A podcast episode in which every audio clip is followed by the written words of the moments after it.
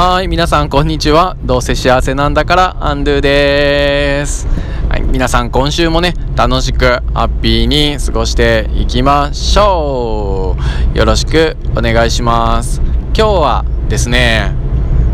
えー、っとね、教育って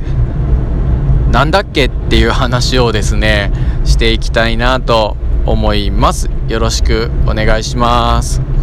さてねちょっとテーマがでっかすぎるような感じがするんですけれども今日みんなと、えー、考えていきたいなって思っているのはですねえー、これからのね教育の当たり前の姿っていうのがねどんな形なのかなっていうのを、えー、考えていく上でそういえばそもそも教育って一体何だっけっていうのをね今えー、学校の先生たちであったり大人ですよね。が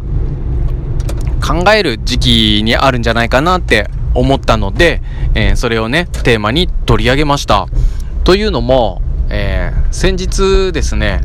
え研究授業があったんですよ。社会科の研究授業。これはどういうものかというとですね社会科の、ま環境に関する、ま学習なんですけれども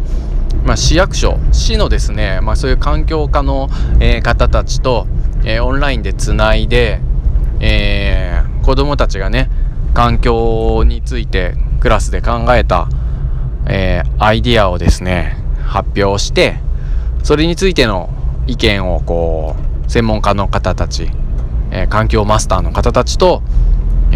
会話をする。で環境マスターの方たちからいろんなね専門的なお話を伺って学ぶっていうような内容の、えー、授業だったわけですけれどもこれを見ててですねおいいなーって思ったんですよ。要はその教室の中におけるその先生っていう立場がですね一体誰なんだろうってことですよね。やはりそのクラスの担任の先生っていうのはもう確実にティーチャーじゃないんですよ。要はティーチしている教えているのはその環境マスターの市役所の方たちだったわけですよ。でそうしたらじゃあ先生って一体何役なのっていうのを思ったわけですよね。でこれからのその先生の役割っていうのはどんな風に変わっていくんだろうかなって思ったわけですよ。でじゃあ教育っていうのを考える上で先生っていうのを英語で、えー、どういうふうに言うのかな定義していくのかなっていうことをですねそういうちょっと視点でみんなで一緒に考えていきましょうっていうことなんですけどね。先ほど言ったティーチするいわゆる教える、えー、子どもたちが知らないことえ、大人が先生が知っていることを教えるっていうのの意味でまあ、僕たちは一般的に先生っていうのをティーチャーっていうじゃないですか。日本人はね。でもなんか先ほどの形だとえっ、ー、と先生は明らかに何も専門的な知識を持ち合わせてないというか教える立場にないのでティーチャーじゃないと。その教室の中での先生っていうのは明らかにこう舵取り役というかね、えー、ファシリテーターだったわけですよ。ああそっかそっか。こういう形がね今後学校教育でのまあメジャーとまではいかないですけどそういった授業の在り方が、えー、盛んに行われるようになったとするのであれば今後もずっとそのティーチャースキルだけ学校の先生っていうのは磨いていても多分うまくいかなくてその専門家の方と子どもたちをつないでいくような円滑にね、えー、話がこう進んでいくようなファシリテーターの、えー、スキルがいるなというふうに思ったわけですよね。でそれから他に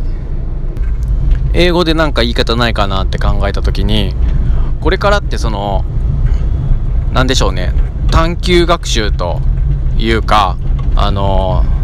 何て言えばいいのかな。探究学習みたいなね、えー、問題課題課題解決型ですか？みたいなね授業がまあ行われる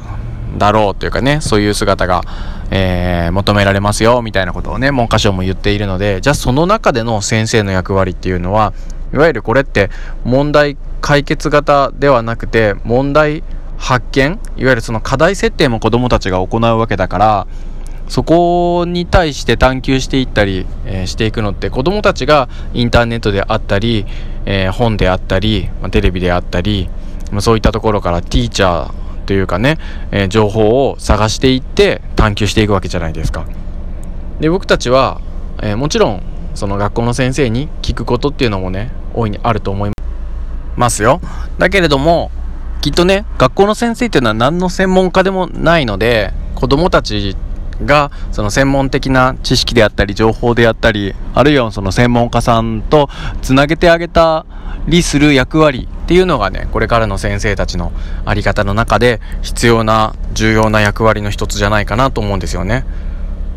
ということで今のようなことは明らかにティーチャーじゃないので英語で言うと何だろうなコーディネーターじゃないかなと思うんですよね。いわゆる調整役。ね、これからの先生というのに必要なのは、えー、ファシリテーターっていうようなファシリテーションの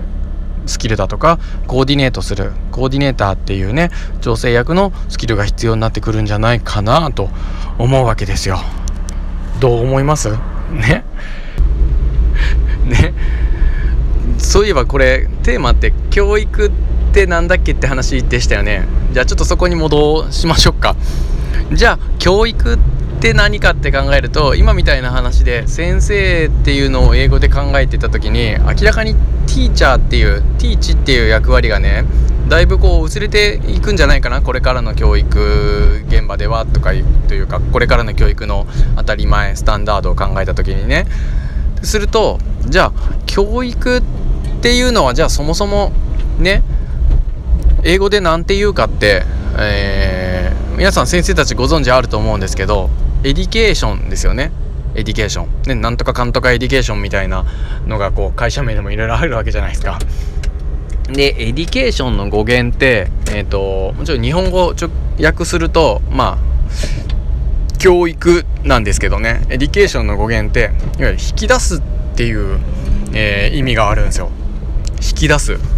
ねこれにすごい大きなヒントがあるんじゃないかなと思ってて。じゃあ教育っていうのはその education それのね語源をたどると、えー、引き出すっていう風に出てくるじゃあ何を引き出すかってことですよね。もういわゆる教え込むみたいなものはもう教育じゃないともう英語の、えー、なんだろう英語からも明らかであると。ね引き出す。じゃあ皆さんはね教育っていうのは何を、えー、子どもたちの、えー、何を引き出す、ね、興味ですか関心ですか？そんなものはね主体的に学ぶっていうので、え僕たちが引き出すものじゃない。もちろんきっかけを与えてあげたりねえー、っと方向を示したりしてあげることは重要かもしれない。あるいは引き出す。じゃあ子どもたちの優しさですか？それともねそういったいろんな、えー、っと可能性ですか？の引き出すものなかなって最初からあるんじゃないかなっていうのは僕はちょっと思うところではある。ね、何を引き出していくんだろうか、まあ、能力ですか、ね、身体能力であったり健康であったり、えーと、知識知能ですか？それはねちょっと引き出すとはなかどうかなっていうところもあるのでなかなか難しいですよね。教育とは、まあ、エディケーションを引き出すことであるっていうふうに思っていますけれども皆さんは、